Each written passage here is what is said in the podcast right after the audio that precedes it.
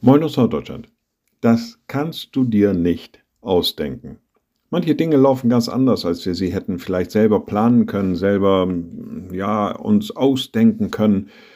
Und dann sind wir doch sehr überrascht, wie alles so kommt, wie alles so läuft und wie alles sich so gestaltet. Und manchmal hat man auch das Gefühl, na, wenn ich es schon selber nicht hätte ausdenken können, da hat doch einer seine Hände mit im Spiel. Da hat doch irgendeiner dran gedreht und naja, das schieben wir dann dem lieben Gott häufig gerne in die Schuhe. Aber natürlich auch im Positiven. So hat es zum Beispiel der Apostel Paulus erlebt und er schreibt in seinem ersten Brief an die Korinther, mein Wort und meine Predigt geschahen nicht mit überredenden Worten der Weisheit, sondern im Erweis der, des Geistes und der Kraft.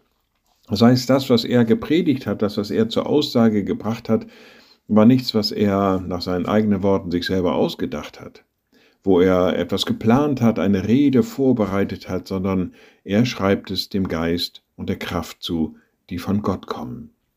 Und ich denke, es tut uns gut in unserem alltäglichen Leben, wenn wir uns dessen bewusst sind, dass viele Dinge, die wir tun, gar nicht so sehr auf uns selber ankommen und dass es aus uns selber herauskommt, sondern dass es immer wieder auch Gott sein muss, der uns die Kraft gibt, der uns die Gedanken gibt, der seinen Geist immer wieder neu in uns erweckt.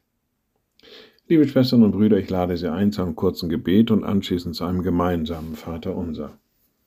Allmächtiger Gott, guter himmlischer Vater, wir kommen zu dir, sagen dir Dank, dass wir von dir geleitet sind, dass wir von dir ausgestattet sind mit deinem Geist, mit deiner Kraft. Gib, dass wir uns dessen immer bewusst sind, nicht so sehr auf uns bauen, sondern dir vertrauen in allen Dingen.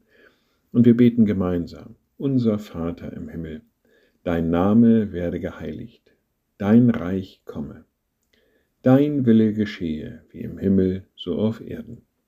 Unser tägliches Brot gib uns heute und vergib uns unsere Schuld, wie auch wir vergeben unseren Schuldigern.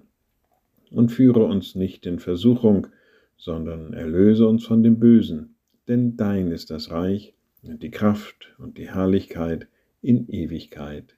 Amen. So seid gesegnet, bleibt behütet und bleibt gesund. Tschüss.